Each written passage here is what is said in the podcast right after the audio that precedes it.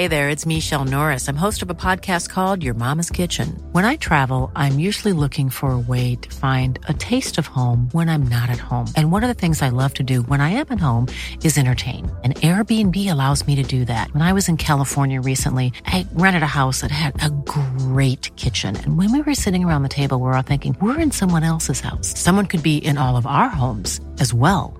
If you have a home, but you're not always at home, you have an Airbnb. Your home might be worth more than you think. Find out how much at airbnb.com/slash host. Planning for your next trip? Elevate your travel style with Quince. Quince has all the jet setting essentials you'll want for your next getaway, like European linen, premium luggage options, buttery soft Italian leather bags, and so much more. And is all priced at 50 to 80% less than similar brands. Plus, Quince only works with factories that use safe and ethical manufacturing practices. Pack your bags with high-quality essentials you'll be wearing for vacations to come with Quince. Go to quince.com/pack for free shipping and 365-day returns.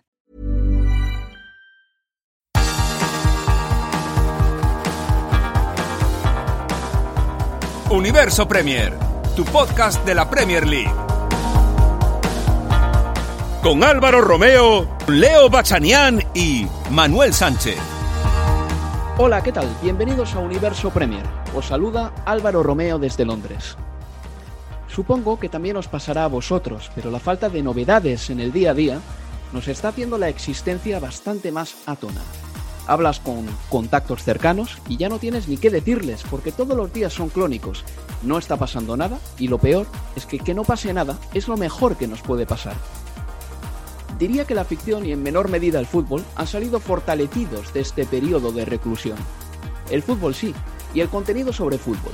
Podcasts, tertulias, resúmenes, que ofrecen un inagotable metraje que acompaña a mucha gente en estos tiempos tan convulsos. Para que veáis el valor del fútbol como compañero de viaje, sabed que en Inglaterra, las audiencias de la Bundesliga en BT Sport se multiplicaron por 10 en junio de 2020, cuando no había fútbol en ningún sitio más que en Alemania. Quiero pensar que si la Bundesliga supuso a comienzos del verano algo así como un destape, una Champions League en mitad de febrero, en mitad del invierno, es la bomba. Así que nada, en este universo Premier sobre la Champions y la Premier League, confiamos en hacerte pasar un buen rato. Si te interesa, quédate. Vamos allá.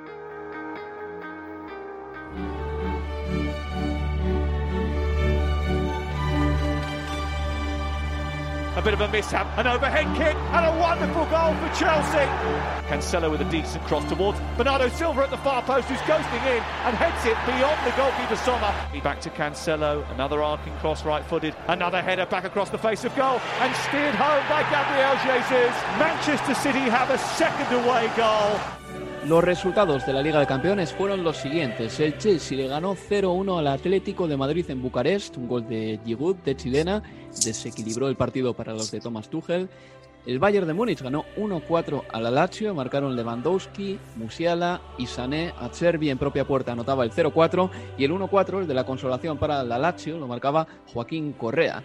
Ojo con Jamal Musiala, se ha convertido en el jugador inglés más joven en marcar en toda la historia de la Liga de Campeones y es un jugador que ya ha dicho que se va a decantar por representar a Alemania. Nació en Alemania, aunque se crió en Inglaterra y jugó también en las categorías inferiores de la selección inglesa. Luego ya el miércoles el Real Madrid le ganó 0-1 al Atalanta con un gol de Ferland Mendy. Hay que decir que el Atalanta se quedó con un hombre menos desde el minuto 17 de partido y eso evidentemente laceró al equipo de Giampiero Gasperini y el Borussia Mönchengladbach cayó 0-2 contra el Manchester City, una actuación bastante solvente del equipo de Pep Guardiola, una más eh, goles de Bernardo Silva y de Gabriel Jesús para un Manchester City que tiene la, la eliminatoria bastante encarrilada, desde luego. Y también el miércoles jugó el Tottenham su partido de vuelta de la Europa League. Le ganó 4-0 al Wolfsberger en el global de la eliminatoria. Ha ganado por 8 goles a 1. Anotaron para los Spurs Dele Alli, Gareth Bale y Carlos Vinicius, quien anotó dos tantos. Así que estos son los resultados en Europa en esta semana. Saludo a mis contertulios habituales. Hola, Leo Bachanian.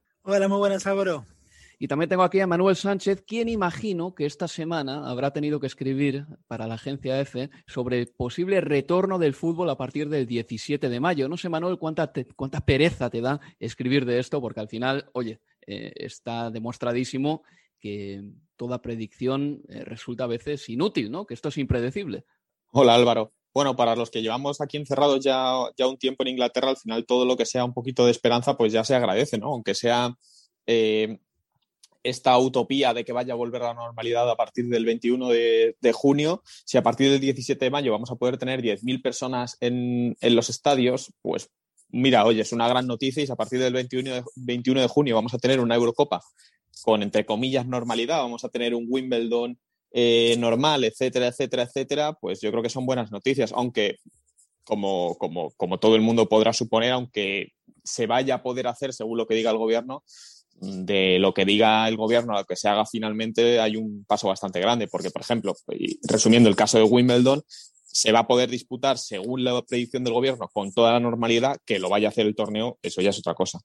Sí, vamos a ver si se puede realizar. Eh, lo de la Eurocopa que decías tú antes, eh, habrá que ver si finalmente es itinerante o no, o si se hace únicamente en una sede. Inglaterra ya ha ofrecido, de hecho, sus instalaciones para albergar la Eurocopa de 2021, que sigue llamando, curiosamente, imagino que para no tirar todos los logos a la papelera, Eurocopa 2020. Eh, tenemos que recordar que la final de la FA Cup no se jugaría con público porque se disputa el 15 de mayo, creo recordar, las restricciones se levantan el 17 de mayo, así que sería para la jornada final de la Premier League del 23 de mayo. Recordemos, pueden entrar hasta 10.000 aficionados o el 25% del aforo, o lo que sea más bajo en este caso. Eh, sobre la Liga de Campeones y esta, estos partidos de ida, para completar todos los encuentros de ida de octavos de final, ¿qué es lo que más os ha llamado la atención? El, eh, para mí, el, dominio en otro año más de, los equipos eh, ingleses, otra vez el dominio también del Bayern y quizás la caída de, los equipos eh, de, la liga en, la competencia. Por lo menos en este periodo de todo final es lo que más, eh, más me queda a mí. Manuel. Yo, yo lo, resumiría en, dos frases. Una, la racanería del Atlético de Madrid y dos, la, impotencia del, Real Madrid. Es, eh, desde luego, lo del Atlético a mí me llamó mucho la atención porque creía que por lo menos iba a lanzarse con un poquito más de valentía eh, hacia adelante. Pero bueno, ya hemos visto a Cholo Simeone muchas veces en los partidos de ida, eh, cuando se juegan en casa, buscar el 0-0, no encajar goles y luego solventar la, la vuelta a domicilio, pero esta vez no lo ha salido bien y ahora tendrá que recuperar ese 0-1. Tengo que recordar también que entre semanas se disputaron partidos de Premier League el lunes y luego ya entraremos con la Champions a partir del segundo bloque. Pero el lunes el eh, Brighton and Albion cayó 1-2 contra el Crystal Palace, se mete en problemas el Brighton, que ahora está solo cuatro puntos por encima del descenso. Marcó Christian Benteke eh, un gol ya en el tiempo de descuento para dar la victoria a los de Roy Hodgson. Y Leo Bachanian, hay que decir que el Brighton y el Crystal Palace esta temporada han jugado ya dos partidos. El Brighton ha tirado 44 veces contra el Crystal Palace y ha marcado nada más que dos goles contra ellos. Sí, y es increíble que el otro día en el Amex no pudiera llevarse ni siquiera un punto, porque sobre todo la segunda parte es que lo pasó por arriba al Crystal Palace con momentos de, muy buen fútbol de parte del conjunto de, Potter, pero es una cuestión que se repite en esta temporada para este Brighton, que bien vos decís, se complica en parte ahora en materia de pelear por evitar el descenso y sobre todo se complica por los resultados ante los equipos de la zona baja, porque empató ante el Sheffield United que está último y jugando con 10 el Sheffield por casi 50 minutos, empató con el West Brom, empató con el Fulham y empató con el Burnley. Todo esto de local y sumale a todo esto de local la caída eh, ante el Crystal Palace que, recién mencionabas, con lo cual es, es, no sé si preocupante, pero para tener en cuenta o encender las alarmas. Y luego el martes el Leeds United le ganó 3-0 al Southampton. El Leeds tiene 35 puntos ya, el Southampton se ha quedado en 30. Una pausa y vamos ya con la Champions. Universo Premier, tu podcast de la Premier League. Mother's Day is around the corner. Find the perfect gift for the mom in your life with a stunning piece of jewelry from Blue Nile. From timeless pearls to dazzling gemstones, Blue Nile has something she'll adore. Need it fast? Most items can ship overnight. Plus, enjoy guaranteed free shipping and returns. Don't miss our special Mother's Day deals. Save big on the season's most beautiful trends. For a limited time, get up to 50% off by going to BlueNile.com. That's BlueNile.com.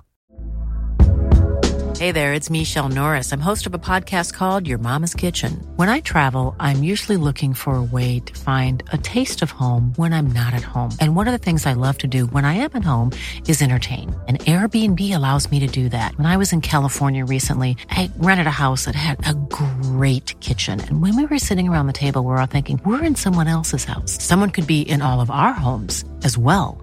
If you have a home, but you're not always at home, you have an Airbnb. Your home might be worth more than you think. Find out how much at airbnb.com/slash host.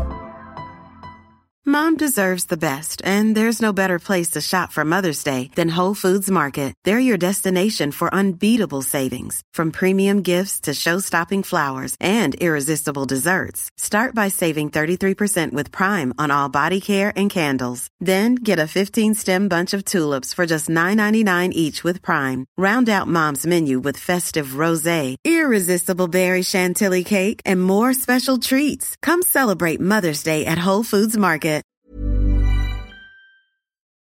Vamos ya con la Champions aquí en Universo Premier. El Atlético perdía 0-1 contra el Chelsea, un encuentro en el que los Blues de Thomas Tuchel, bueno, se estrenaban en Liga de Campeones con este entrenador y dieron una muy buena imagen contra un Atlético de Madrid que yo no sé si se metió atrás. Eh, en parte porque quería, seguramente sí, pero también en parte porque el Chelsea le metió ahí. ¿eh? Tenemos que recordar que este equipo le metió toda una primera parte al Tottenham de Mourinho también en su propio área. Así que muy bien, el Chelsea que con un gol de Giroud chilena conseguía este triunfo que le sitúa en una situación muy favorable para afrontar el encuentro de vuelta con eh, ciertas garantías de clasificar para cuartos de final de la Liga de Campeones. Eh, recordemos que el año pasado cayó en octavos el Chelsea porque le tocó bailar con la más fea, le tocó bailar con el Bayern de Múnich.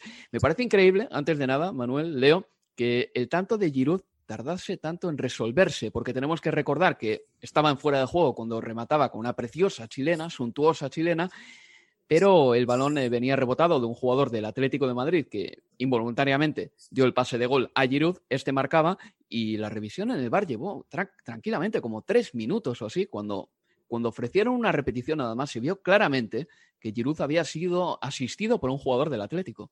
Eh, supongo que sería para, para cubrirse las espaldas, ¿no? Que no tocara mínimamente eh, la pelota el otro jugador del Chelsea, porque en el momento en el que la tocara, aunque fuera un pelín, pues ya, ya estaba invalidada la jugada. Pero, pero menos mal, eh, Álvaro, y menos mal, Leo, que, que subió la, el gol al marcador, porque qué pena que hubiera sido que, que hubieran anulado ese gol de, de, Chilena. Vamos, es que esa clase de gol casi tendría que valer doble y estuvimos muy, muy cerca de que, de que, hubiera, sido, de que hubiera sido anulado. Imagino, Leo, sí, de todas maneras, que ese gol de Giroud también te gustaría porque estéticamente fue muy bonito de ver. No entró muy fuerte el balón, pero sí pegadito al poste. Muy difícil para Llano Black, a quien quizá le falta un poquito de velocidad de reacción, pero es uno de esos golazos de Giroud y tiene un elenco de golazos este chaval. Bueno, chaval, ya tiene 33 para 34, pero deja a sus espaldas un elenco de golazos que llama mucho la atención. Sí, absolutamente. Quizás el que más podamos recordar, por lo menos que yo recuerde de sus golazos, aquel eh, de taco jugando para el Arsenal en, eh, en, el Emirates, creo que ante el Crystal Palace, si no, si no me equivoco, con la pelota que le queda atrás y saca esa especie de, escorpión para hacer un tremendo golazo. Eh, Olivier Giroud, que se convirtió además en el goleador más veterano del Chelsea en un partido de, eliminatoria en Champions con el gol de, de, del martes. Un francés que acaba contrato en, en junio, Álvaro Manuel, y si hasta el martes a la tarde la dirigencia del Chelsea quizás pensaba en, en agradecerle los servicios prestados y finalizar el vínculo, probablemente después de, de esta chilena espectacular eh, lo estén pensando lo estén pensando mejor. Yo pensaba en Giroud en que desde que llegó en eh, 2018 hay una especie de, de narrativa en la relación entre Giroud y, y, los Blues que se repite, porque cada vez que se habla que puede marcharse porque quiere jugar más seguido, termina jugando y convenciendo después al entrenador de turno, se llame Sarri, Lampard o, o Tuchel. La, la, temporada pasada la terminó con 14 goles en 31 partidos entre Chelsea y el seleccionado francés y en lo que va de esta temporada ya ha superado esa cifra, lleva 16 goles en 30 partidos eh, disputados y no olvidemos que además Giroud fue muy importante para terminar clasificando a esta Champions la pasada temporada de, de Premier cuando terminó convirtiendo 8 goles en los últimos 12 partidos. Es un jugador, yo creo también que cuando aterrizó en Inglaterra eh, vino para sustituir a un monstruo que era Robin Van Persie en el Arsenal. Y creo que eso también le pesó. Las expectativas con él eran altas porque venía de ganar la liga con el Montpellier, de ser un gran jugador en la Liga y de repente llega a la Premier League, no es eh, para nada ni sueña con ser tan bueno como, como lo era Van Persie. Y claro, la afición del Arsenal yo creo que esperaba mucho de él y esa campaña, pues bueno, yo creo que se granjeó un poco la fama de ser un delantero de segunda fila en comparación al delantero que había perdido el Arsenal cuando Van Persie se fue al Manchester United, que por cierto, esa campaña le dio prácticamente el solo la liga a los Diablos Rojos. Entonces yo creo que siempre ha venido pues acompañado de cierta fama de jugador de segunda fila, por ejemplo, del Mundial de 2018, que lo gana con Francia, se va sin rematar a puerta también. Es un futbolista que, aparece muchas veces, que ofrece eh, un trabajo, eh, diría que indescriptible para el equipo y aparte de ello es que tiene mucha competencia ahí arriba y ahora mismo no nos parece que sea el peor de Werner, Tammy Abraham y Olivier Giroud. Le marcó cuatro al Sevilla sin ir más lejos en el Sánchez Pizjuán esta temporada en Champions. Estamos hablando de que es un delantero que tiene sus limitaciones, pero que aún así ha sabido hacérselo suficientemente fuerte en el equipo como para que no nos parezca un suplente de manual. No, y, sin duda, y por eso creo que por la competencia que marcás y, y porque pensamos que entre Timo Werner y, Havertz el club se dejó casi 130 millones de, libras, era entendible que en los primeros dos meses eh, jugara muy poco. Eh, de hecho, creo que no había completado eh, más de 150 minutos en esos primeros dos meses de esta temporada 2021 cuando el entrenador era, era Lampard. Pero antes de que Lampard fuese despedido, Giroud sí comenzó a tener sus oportunidades, 12 partidos venía jugando antes de que lo despidieran a, Lampard y en el camino esos cuatro goles que, que vos mencionás eh, ante el Sevilla. Y hoy sin duda está por encima de, de Havertz y de Abraham. Vamos a escuchar a su entrenador Thomas Tuchel porque se deshacía en elogios hacia Olivier Giroud. Si le ves todos los días, no te puedes sorprender de lo bien que está Giroud. Está en forma. Físicamente está a un gran nivel y creo que disfruta todos los días de ser un futbolista profesional de primer nivel. Se entrena como un chaval de 24 años. Es serio, pero disfruta de lo que hace. Y siempre lo hace todo con mucho optimismo. Ahí estaban las palabras del técnico alemán. Eh, ¿Os eh, pareció que el Chelsea jugó muy bien o creéis que el Atlético le dio todas las facilidades del mundo, sobre todo regalándole la pelota? Pues es una versión del Chelsea que ya hemos visto en algunas ocasiones, así que no me sorprende tanto porque, por ejemplo, es verdad que es verdad que es cierto que el Atlético se echó muy para atrás y cedió completamente la iniciativa. No es algo que tampoco eh, nos pueda sorprender, pero, pero me recordaría en cierta manera al encuentro que ganó el Chelsea al Tottenham Hotspur hace, hace unas semanas, os acordaréis, eh, creo que fue 0-1 con gol de penalti de Jorginho el Tottenham cedió completamente la pelota al, Chelsea, que tuvo, tuvo, tuvo más ocasiones el Chelsea, porque obviamente el Tottenham defiende bastante peor que el Atlético de Madrid, pero, pero fue un partido bastante parecido y, ya, desde, ya desde la previa, eh, Azpilicueta, por ejemplo, lo dijo en, rueda de prensa, que, que, ellos iban a intentar controlar el partido y, tener mucho la pelota, que es así la forma en la que, en la que están jugando con Tuchel y uno de los cambios respecto a Lampard. Así que yo creo que ese fútbol de control que está buscando el Chelsea era, era incluso, creo que también lo que se esperaba el Cholo, el Cholo Simeone. Leo, eh, jugó al final el Chelsea con dos centrales. Eh, todavía Tomás Tuchel sigue buscando su sistema. Lo que seguro es que los laterales están subiendo mucho, más Marcos Alonso por la banda izquierda, que diríase que le va a plantar mucha batalla a Ben Chilwell, ¿eh? y eso que parecía que Chilwell llegaba al equipo para ser titular prácticamente indiscutible, al menos lo era con Frank Lampard. Sí, lo era, y yo creo que hoy Alonso con, con Tuchel está por encima de, Ben Chilwell, quizás eh, porque Alonso es uno de los hijos del sistema de, de 3-4-2-1, si querés, que, también utilizaban con, con Conte y esa posibilidad me parece que lo pone por delante de, de Chilwell. Además de que realmente desde que llegó el entrenador alemán, Marcos Alonso está en un muy buen nivel. El otro día fue muy importante también a la hora de evitar en la contrapresión que el Atlético pudiera correr eh, a las contras, porque eso me parece que también lo hizo muy bien el Chelsea. No le permitió posibilidades de salir rápido desde el fondo para terminar golpeando con Suárez o con Correa o con Marco Llorente al conjunto del Cholo Simeone. Por eso yo creo que Alonso, eh, Kovacic, bueno, ni hablar Mason Mount, son de los futbolistas que están en un muy buen nivel desde la llegada de, de Tuchel. Y una, una cosita más es, eh, quizás a mí me sorprendió verlo a Callum Hudson desde el arranque pensando en que el sábado ante el Southampton había jugado 20 minutos o media hora viniendo desde el banco. Bueno, sí. habla bien de Tuchel que no haya habido rencores con eso. Sí, yo creo que también estuvo inteligente ahí el, el técnico alemán porque mm, si tú lo dejas en el banquillo y sin jugar un solo minuto, pues digamos que va calando ¿no? ese pozo de decepción por lo que pasó en el partido del Southampton y de repente se le da a Calum Hudson-Odoi una oportunidad de reivindicarse de nuevo y de demostrarle al entrenador que es un gran futbolista. Eh, no van a estar en la vuelta, una pena para el Chelsea, Jorginho y Mason Mount. ¿Quiénes creéis que van a terminar integrando ese centro del campo en la vuelta contra el Atlético?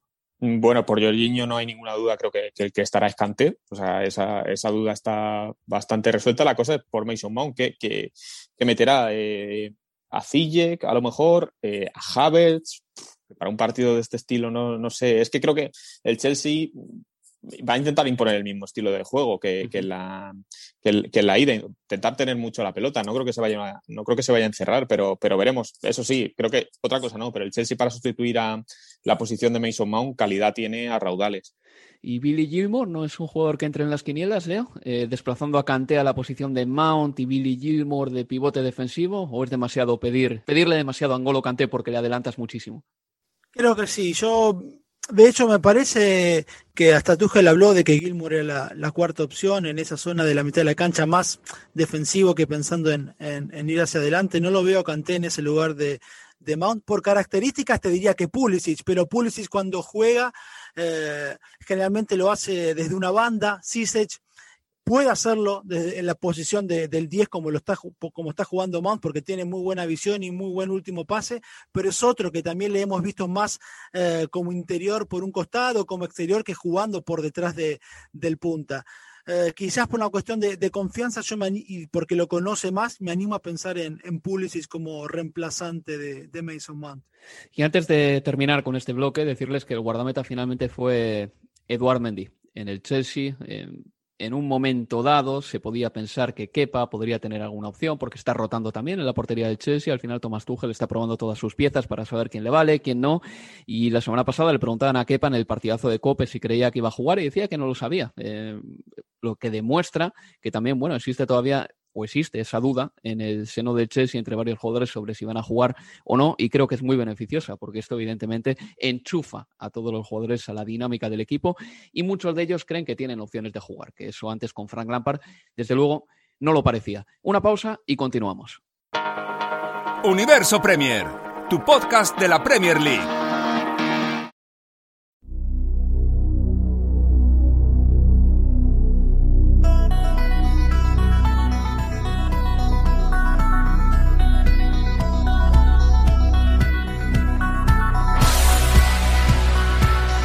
En Universo Premier. Aquí continuamos en Universo Premier con la voz de un servidor, Álvaro Romeo, y también con Manuel Sánchez y Leo Bachanian. Me decía después del segundo bloque, Leo, que le da mucha inseguridad el portero del Chelsea, Eduard Mendy, que vaya, que tengo la manía de llamarle Ferland Mendy, porque hay otro en el Real Madrid que también se apellida igual, pero que sí, que un error del portero del Chelsea está al caer, Leo. A ver, explícate, por favor. Sí, es la sensación, sobre todo, que, me viene quedando en los últimos partidos, el que más, el de el encuentro ante el Atlético. Ya al minuto o al minuto dos, recordemos esa sesión de, de Aspilicueta dentro del área para Mendy, un mal control hacia adelante y casi Llorente termina marcando el gol es verdad, estuvo bien y rápido en no cometer la infracción, porque pudo haber sido penal. Termina sacando el pie justito Mendy, pero ese error le pudo haber costado caro. Y ya en la segunda parte, una sesión de cabeza, después de un pelotazo largo de, la defensa del Atlético, sesión de cabeza de Aspilicueta, otra vez para su arquero, y Mendy que estaba prácticamente pegado al poste, no quiso correrse unos pasos hacia el costado para tomar la pelota y se fue al córner. Y Aspilicueta que le dijo de todo insisto, yo tengo esa sensación de que un error le puede costar caro en un momento importante al conjunto de Tuchel de parte de Eduard Mendy. ¿No os da la sensación de que, de, que Mendy no es tan buen portero, sino que llegó a un Chelsea en el que Kepa lo estaba haciendo tan mal que con lo mínimo ya iba, iba a sobresalir?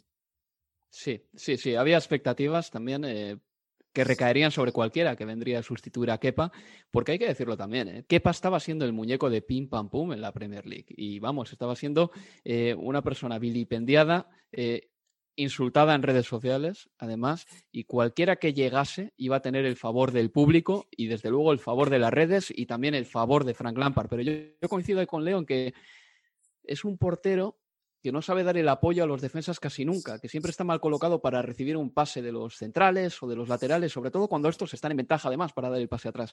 Pero bueno, eh, le recordamos que este fin de semana el Chelsea tiene un partido muy importante este fin de semana el Chelsea se va a enfrentar al Manchester United en Stamford Bridge. Pasamos ya al partido del Manchester City, que le ganó por 0 goles a 2 al Borussia Mönchengladbach en un partido que se jugó en Budapest. Los números del Manchester City son tan relucientes como el dorsal de la gabardina que llevaba Pep Guardiola en el Puskas Arena. No sé si la visteis, pero Menudo horterada de chaqueta tiene el Manchester City. Esa gabardina que llevaba Pep Guardiola con una especie de símbolo a lo Cobra Kai por detrás, es que parecía una chaqueta de un kimono o de, de un grupo de gamberros, de pandilleros que van repartiendo, que van dando palizas por ahí, eh, por Arizona. No sé si viste la chaqueta de Pep. Me, recordó un poco, eh, esta, esta, esta, es complicada de acordarse, pero una que llevó Roger Fer con una especie de serpiente o algo así en la espalda que, que fue relativamente famosa por, por lo hortera que, que, era. Mm. Pues está más o, menos, más o menos igual. Si te pones una chaqueta de ese estilo, no es para llevar esos estampados. Muy, muy soviética también, ¿no? Eh, cuando hay marcas rusas que hacen eh, la equipación de, de los equipos olímpicos o de algunos equipos de fútbol siempre ponen estampados de ese estilo, ¿no? Yo pensaba que el Manchester City tenía un poquito más de un poquito más de garbo, de clase para, para diseñar su merchandising, pero bueno, ellos sabrán que ganó el Manchester City y que lleva 26 partidos invicto y que lleva 19 victorias seguidas. Eh, lo dejamos aquí, Leo. Eh, nos callamos, dejamos estos números que reposen y pasamos al siguiente bloque porque es impresionante.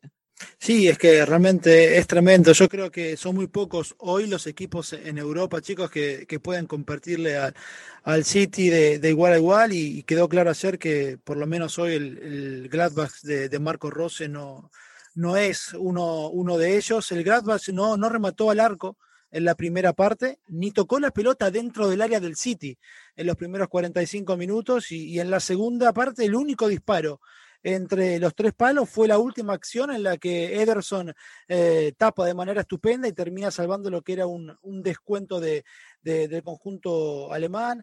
Ayer el, City para mí presionó y asfixió muy bien la salida de, los alemanes, cubrió muy bien los espacios para evitar cualquier peligro a, eh, la contra, sobre todo en, la primera mitad. En el segundo tiempo se vio alguna fisurita, te diría, en el retroceso o, en la contrapresión que permitió correr al Borussia, pero me parece o me pareció producto eh, de cierta licencia en la concentración del City al, hacerlo parecer tan fácil eh, el encuentro de, ayer. Me quedo con un, con un datito más que marca lo que fue o cómo se paró el conjunto de Pep. El City en promedio ayer recuperó la pelota a 47 metros del arco de Ederson, mientras que el Borussia lo hizo a 24 metros de su valla. Todo un testamento de lo que fue el encuentro. Bueno, hay que decir, eh, siguiendo, eh, abundando en esos datos, que el Borussia Mönchengladbach logró sacar una falta en el campo rival en el minuto 52 de la segunda parte. Estamos hablando de que es un equipo que no pisó el territorio rival en toda la primera mitad. Es así, excepto un par de contras eh, mal llevadas por otra parte por el equipo de Marco Rose, el City dominó y hablabas tú de la presión asfixiante que hizo ahí arriba. El primer tanto es producto precisamente de esa presión, eh, con el pase de Cancelo final y el remate de Bernardo Silva, que por cierto, vaya pase, se está sacando Cancelo. Dos horas antes de ese partido vi a Lionel Messi darle un pase muy parecido a Martin Braithwaite en la victoria del Barcelona por tres goles a cero contra el Elche. Esos pases de Cancelo a la espalda de los centrales son propios de Messi. Y una cosa que os que, que estaba mirando el calendario del Manchester City, ¿cuándo va a acabar la racha? Ahora juegan contra el West Ham el sábado a las doce y media. Por cierto, otra vez la Premier poniendo al equipo que juega el miércoles el sábado a las doce y media, motivo de queja de Klopp bastantes veces esta temporada. Juega contra el West Ham en casa, luego juega el martes que viene contra el Wolves en casa. Ves, todos partidos a no ser que note el cansancio de la Champions, debería ganarlo.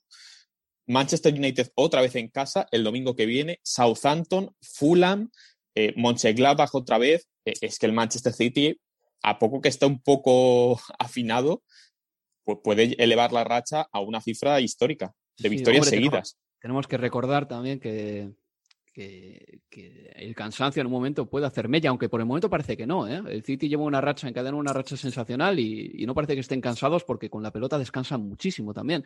Pero creo recordar. Acaban de recuperar a, De Bruyne, a, Sergio Agüero, Gabriel Jesús, que no está jugando tampoco mucho, Ferran Torres, que es otro que viene y va. Es que al final, como tienen tantas variantes.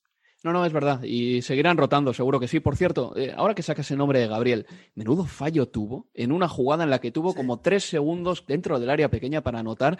¿Y visteis cómo saltó Pep Guardiola como un resorte en cuanto le quitan la pelota dentro del área eh, y por lo tanto el Manchester City no marca? Ahí Gabriel Jesús, la verdad es que patinó muchísimo, luego ya anotó y vale, pues compensó un poquito su error anterior, pero Pep Guardiola eh, después del partido, dijo que tienen que ser mucho más certeros. Antes de nada, vamos a escuchar a Pep. No hemos sido lo suficientemente certeros de cara a puerta. En esta competición tenemos que sacar más de los uno contra uno contra los defensas o los porteros. Tenemos que ser mejores, pero en general hemos hecho un buen partido. Kyle Walker ha estado excepcional. Hoy lo hemos hecho todo para llegar a posiciones de regate y tiro, pero ni hemos regateado ni hemos chutado. Y tenemos que mejorar esto de cara al futuro. No dice el nombre de Gabriel Jesús, pero todos entendemos que Pep Guardiola reprocha a varios de esos jugadores no haber sido más certeros de cara a gol. Es que Gabriel cuando llega a la Premier League, en sus primeros 10 eh, partidos en Premier, anota 7 goles. Eh, llegó en enero y recordamos que parecía que era un goleador que iba a salir a un tanto por partido prácticamente, pero luego sus números no han mejorado. Esta campaña lleva nada más que nueve tantos y ha jugado 25 partidos. Es obligatorio para Gabriel mejorar porque si no va a quedar reducido a un atacante sin una posición clara que puede partir desde la banda o jugar de nueve, pero cuando llegó al Manchester City parecía de verdad que tenía eh, todos los mimbres para ser un delantero centro. Y y además me parece que ocasiones como la que pierde ayer, que vos marcaste en el segundo tiempo, que tardó inentendiblemente una eternidad en rematar y para cuando lo hizo de zurda lo, lo terminaron tapando. Para mí, cuando eso se da, sobre todo en Champions, como es en el caso del día de ayer, enciende las alarmas de, momentos como, por ejemplo, los de Sterling ante el Lyon, ¿no? Eh, marrando un gol con el partido eh, a uno, pudiendo adelantar a su equipo en cuartos de final y direccionarlos a semifinales para después terminar perdiendo el partido. Yo creo que parte también de la bronca de Guardiola por la eh, poca efectividad en esa acción de, Jesús en particular ayer y en general del futbolista brasileño en el City es que encienden ¿no? esos recuerdos, esos fantasmas que mm. a este City, que está tan bien, que realmente eh, por momentos pasa por encima a sus rivales, ante otro equipo de mayor fuste, esa falta de eficacia le puede costar caro. Como los penaltis de Agüero, ¿os acordáis el que falló en el campo del Tottenham? Eh, mm. Cuando ese partido en la ida eh, el City lo estaba dominando a placer. Mm, eh, eh, eh, justo ayer pusieron, después del fallo que comentéis de Gabriel Jesús, no, recuerdo exactamente quién, puso un tuit que era, es increíble que el City sea tan superior, o parezca tan superior al resto de equipos de Europa, y pueda perder las Champions porque no tiene un 9 que marque goles, porque no tenga un 9 puro goleador. Para su fortuna están dejando su puerta a cero en muchas ocasiones. ¿eh? Ya son más de 20 puertas a cero esta temporada para el Manchester City y así, evidentemente, se trabaja más fácil. Eh, los errores arriba, pues eh, te los puedes permitir bastante más. jugó, por cierto, el City con la defensa que yo creo que es la ideal, con Rubén Díaz y con Aymeric Laporte en el centro de la zaga.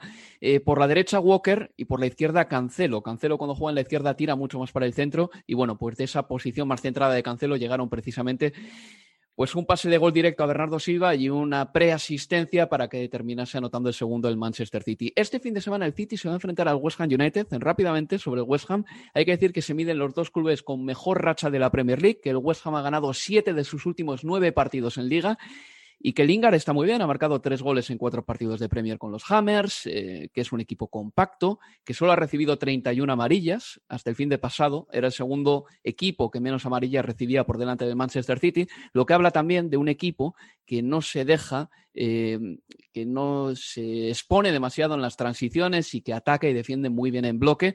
Y bueno, yo creo que hay futbolistas por ahí como Thomas Sousek que dudo que estén en el West Ham United mucho más tiempo, sobre todo si siguen a este nivel. Lo dicho, este fin de semana West Ham Manchester City, el City tendrá la oportunidad de sumar ya 27 partidos invictos si consigue al menos no perder contra el equipo de David Moyes, que en este momento es cuarto en la tabla. Una pausa y continuamos. Universo Premier, tu podcast de la Premier League.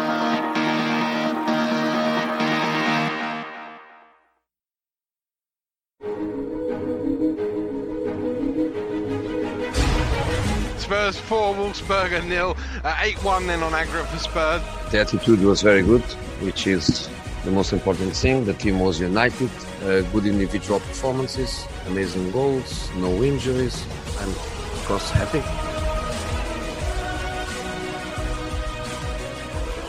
Y antes de despedirnos aquí en Universo Premier, tenemos que hablar de la Europa League porque el Tottenham ya está en los eh, octavos de final después de eliminar al eh, Wolfsberger. Ha sido una eliminatoria que ha estado chupada para el Tottenham. Realmente ganó 1-4 en Austria, 4-0 en el partido de vuelta en el Tottenham Hotspur Stadium.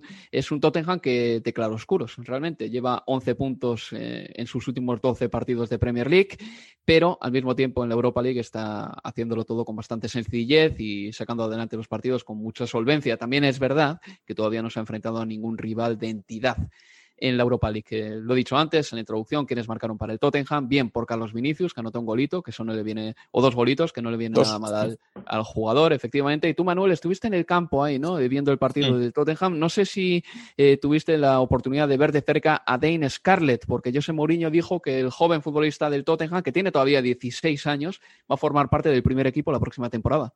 Habló muy bien de él, dijo que tiene mucho talento, pero también dijo, esto fue curioso porque lo dijo la rueda de prensa, dijo, no quiero hablar tampoco demasiado bien del chaval porque si no va a llegar mañana al entrenamiento muy crecidito. Pero, pero efectivamente. en un Ferrari. sí, dijo que. Como trincado. sí, en un Lamborghini.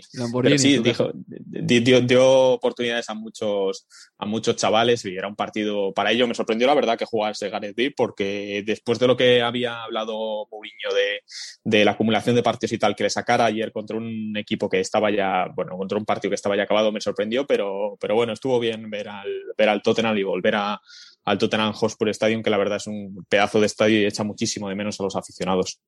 Y bueno, antes de concluir, me gustaría hablar de un tema un poquito más serio, aunque a priori parece un tema lúdico, pero mirad, eh, esto lo publicó el Times. El Aston Villa ha pedido a sus jugadores que dejen de participar en el Fantasy Premier League, que es como el comunio, ¿no? En España lo llamamos así, eh, el juego virtual de, la Premier, porque sin querer varios jugadores del Aston Villa filtraron que Jack Grealish no jugaría contra el Leicester City. ¿Qué pasó? Que Matt Target, eh, Connor y Neil Taylor, todos jugadores de Aston Villa, y también algunos miembros del staff del club, vendieron a Grealish o lo sacaron de su alineación días antes del partido. Y hay gente que les sigue o que juega con ellos al Fantasy Premier League y que tienen ligas privadas con, con con Taylor, con Target, con quien sea. Y se dieron cuenta al instante de que Grealish no iba a jugar contra el Leicester City. Y hay que decir ¿eh? que el Fantasy Premier League está integrado hasta los huesos en la marca de la Premier. De hecho, la propia web de la Premier League ofrece hoy jueves en su portada contenido referido al Fantasy. incluso la Premier League cuelga en su web oficial un podcast semanal sobre el Fantasy, presentado además por James Richardson, que es eh, seguramente uno de los mejores presentadores de Inglaterra. El Fantasy Premier League en sí no fomenta directamente la circulación del dinero, esto hay que decirlo. Luego, que haya ya apuestas entre amigos que crean una liga privada, es una cosa distinta, pero el juego en sí no fomenta el movimiento de dinero. Y esto, que parecería una chiquillada, creo que ilustra muy bien la inconsciencia de estos jugadores. Ni siquiera se han planteado que creando un equipo ficticio, pero que se basa en la realidad del día a día, están revelando información interna de su propio club. Y es verdad que de todas las maneras de saltarse los códigos, esta es la más liviana y la más fácil de perdonar, porque en su esencia la Fantasy Premier League es un juego sin ánimo de lucro. Pero no me extrañaría nada, Leo, que esto sentase un precedente. Sí, porque a ver, yo no sé si Brendan Rogers eh, sigue la, la Fantasy Premier, si tiene equipo allí, pero es que tuvo en el juego la posibilidad de saber una información vital de cara al partido ante el Aston Villa, que era que Jack Grealish no, no iba a estar. Pero también esto abre una, una, puerta a cuestiones sensibles que es como la de las apuestas, porque seguramente Álvaro Mano hubo varios que, que creo hicieron buen dinero al enterarse que jugadores y staff del Villa habían sacado a Grealish de sus equipos de, del Fantasy y dejaban entrever que no iba a estar ante, ante el Leicester. ¿Qué digo? A ver, el que apostó que Grealish no iba a jugar eh, amparándose en información de, del juego, seguramente la noche del partido ante el Leicester brindó, brindó con champán, porque obviamente a la hora de, de las apuestas no es lo mismo eh, saber que no va a jugar Grealish a que saber que no va a jugar De Bruyne, porque el City tiene otros 200 futbolistas que pueden ganar el partido. Pero en casos de equipos como el Aston Villa, donde jugadores como Grealish son determinantes y son el futbolista más importante del equipo, si se sabe de antemano a partir de un juego eh, y las casas de apuestas no pueden saberlo o no, lo, o no terminan de, saber que ese dato se filtró, bueno, eso puede generar que mucha gente, varios sindicatos terminen generando eh, algún dinero a favor. Por eso sí creo que la Premier League va a intentar ver de qué manera puede controlarlo. Es muy curioso rápido eh, que, que, o sea, y, y, hasta dónde llega esta, esta Fantasy Premier League, que haya un bot en Noruega que sea el encargado de, sacar, de saber quiénes son todos los integrantes de la plantilla de Aston Villa que tienen equipo, eh, no solo los integrantes, también lo, el staff técnico, los fisios, etcétera, etcétera, y revelar a través de Twitter que X jugador ha quitado a Grillis, que X fisio ha quitado a Grillis y que tal eh, ha quitado a Grillis. Ahí es donde se ve la, locura que también se mueve en esta fantasy, que mueve a 7 millones de personas en Inglaterra. Y es que Noruega además tienen a un grandísimo campeón como Magnus Carlsen, eh, jugadorazo de ajedrez, uno de los mejores del mundo, si no el mejor, que juega y fue líder de la Fantasy Premier League el pasado año, allá por diciembre de 2019. En fin, que aquí lo dejamos, apagamos las luces, no sin antes recordarles que este domingo emitiremos el Liverpool Sheffield United. Y no sin antes mandar un abrazo a la familia de Allison, portero de Liverpool, quien esta semana ha perdido a su padre, además en trágicas circunstancias, pues José Agostinho Becker apareció ahogado en una presa esta semana. Lo dicho, enviamos un abrazo a la familia de Allison. Leo Manuel, muchísimas gracias por estar aquí. Saludos chicos. Abrazos Álvaro. Y que tengan una buena semana. Adiós.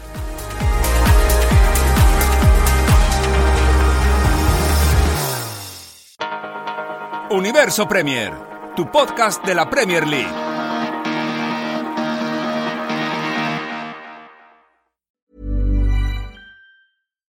Normally, being a little extra can be a bit much, but when it comes to healthcare, it pays to be extra.